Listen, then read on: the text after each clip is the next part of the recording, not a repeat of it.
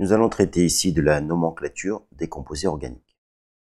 Alors, on attribue à chaque composé chimique une dénomination. Et la dénomination officielle est celle qui est fixée par des règles internationales. C'est en quelque sorte un langage commun à tous les chimistes. Et cette dénomination officielle doit permettre de retrouver la formule sans ambiguïté. Ce que ne permettent pas forcément les noms triviaux, c'est-à-dire des dénominations consacrées par l'usage, qui sont surtout utiles pour des composés dont la dénomination est complexe. Nous allons nous intéresser tout d'abord aux composés organiques d'une manière générale.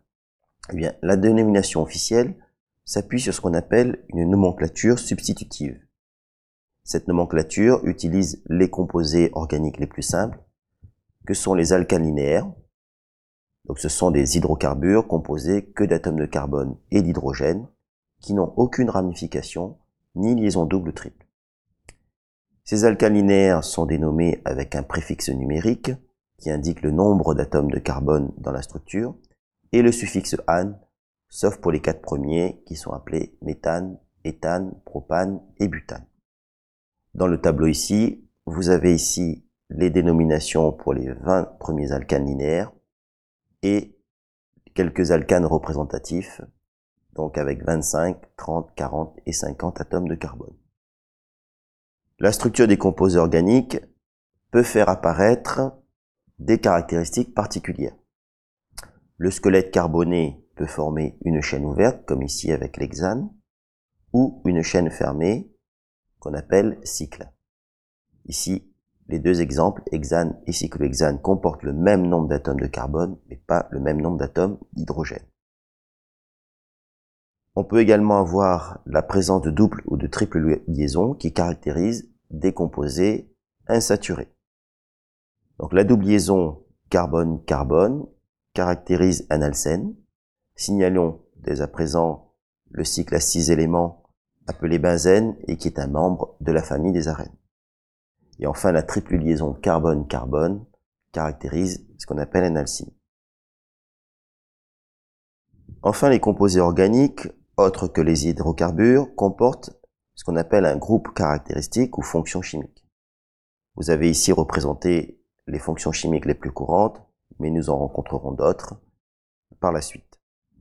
Donc on distingue les fonctions monovalentes avec les halogénions d'alkyle, les alcools, les amines, qui dérivent formellement d'un alcane par remplacement d'une liaison carbone-hydrogène. On a ensuite les fonctions divalentes avec les aldéhydes et les cétones qui dérivent formellement d'un alcane par remplacement de deux atomes d'hydrogène en une liaison double. Ici, nous l'avons illustré avec les aldéhydes et les cétones qui forment ce qu'on appelle les composés carbonylés et ces composés carbonylés sont caractérisés par la présence de ce groupement carbonyle.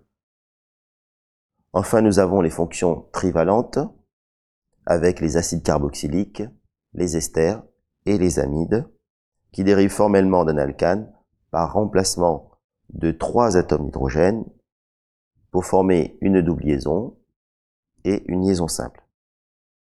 Et les fonctions représentées ici comportent tous le groupe carbonyl. On peut distinguer aussi des classes structurales pour certains groupes caractéristiques. Pour les amines, eh bien, on distingue trois classes d'amines, primaires, secondaires ou tertiaires, en fonction du degré de substitution de l'atome de carbone. De même pour les alcools, on distingue trois classes d'alcools, cette fois-ci en fonction du degré de substitution de l'atome de carbone qui porte la fonction alcool. Donc ici primaire, secondaire et tertiaire. Revenons à notre nomenclature substitutive. La dénomination officielle d'un composé fera apparaître en fait les variations observées par rapport à l'alcane linéaire de référence. Et on utilisera pour cela des préfixes, des suffixes et des indices numériques. Alors il peut y avoir plusieurs variations observées par rapport à l'alcane linéaire de référence et il y aura différentes façons de les indiquer dans la dénomination officielle. Et pour indiquer leur position sur la structure, on utilisera des indices numériques qui sont attribués avec une numérotation qui suit un ordre de priorité qui est résumé ici. Alors d'abord, le groupe caractéristique qui est prioritaire, on verra le classement après, puis les insaturations, et enfin les substituants au groupe non prioritaire. Voilà ici l'ordre de priorité qui est résumé avec les préfixes utilisés lorsque un groupe caractéristique n'est pas prioritaire et les suffixes à utiliser lorsqu'ils sont prioritaires en série acyclique ou en série cyclique. Vous avez ici d'autres règles, les plus essentielles, pour établir la dénomination officielle d'un composé organique. Alors d'abord, l'alcane linéaire de référence est constitué par l'enchaînement carboné le plus long. La numérotation de cet enchaînement carboné le plus long doit privilégier les indices numériques les plus faibles. Les substituants en groupe prioritaire non prioritaires sont classés par ordre alphabétique. Et enfin, les substituants ou insaturations identiques sont indiqués par des préfixes multiplicatifs dits tri-tétra. Signalons la numérotation particulière des cycles. Eh bien, cette numérotation débute avec l'atome de carbone qui porte le groupe prioritaire. Ici, si vous regardez pour les alcools, c'est assez simple, puisque le groupe OH ne comporte pas d'atome de carbone. Donc ici, on commencera la numérotation en série aliphatique sur cet atome de carbone, et en série cyclique, on retrouve ce même premier atome de carbone ici. Par contre, pour les acides carboxyliques, vous voyez que la numérotation sera différente dans la chaîne ouverte et dans le cycle. Ici, la numérotation commence avec l'atome de carbone du groupement fonctionnel, alors qu'ici, la numérotation commence avec l'atome de carbone qui porte l'ensemble du groupe caractéristique.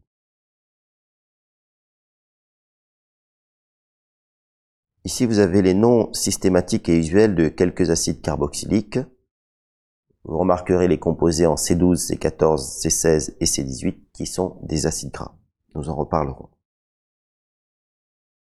Ici, nous avons les noms systématiques et usuels de quelques diacides carboxyliques. Et euh, bien souvent, on fera référence à la forme ionisée dicarboxylate, comme ici, pour l'acide oxalique, on parlera de sa base conjuguée, qui est l'ion oxalate. On rencontrera aussi des composés, surtout pour des molécules d'intérêt biologique, qui sont dénommés en utilisant ce qu'on appelle la nomenclature soustractive.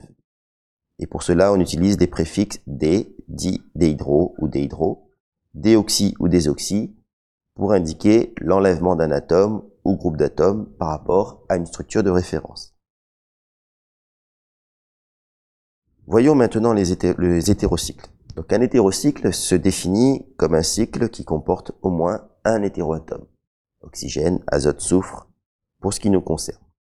Mais bien souvent, il porte des noms triviaux, comme ici la cytosine, son nom officiel est 1H 4 amino 2 oxopyrimidine. La guanine, qui est représentée ici, sa dénomination officielle est 2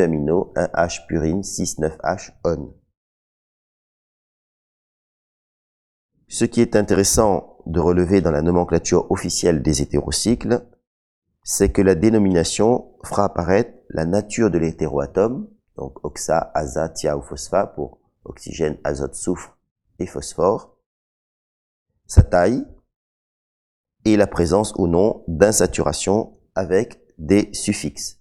Donc les suffixes ici se rapportent à un nombre de sommets du cycle et ce suffixe peut varier en fonction de la présence ou non d'insaturation.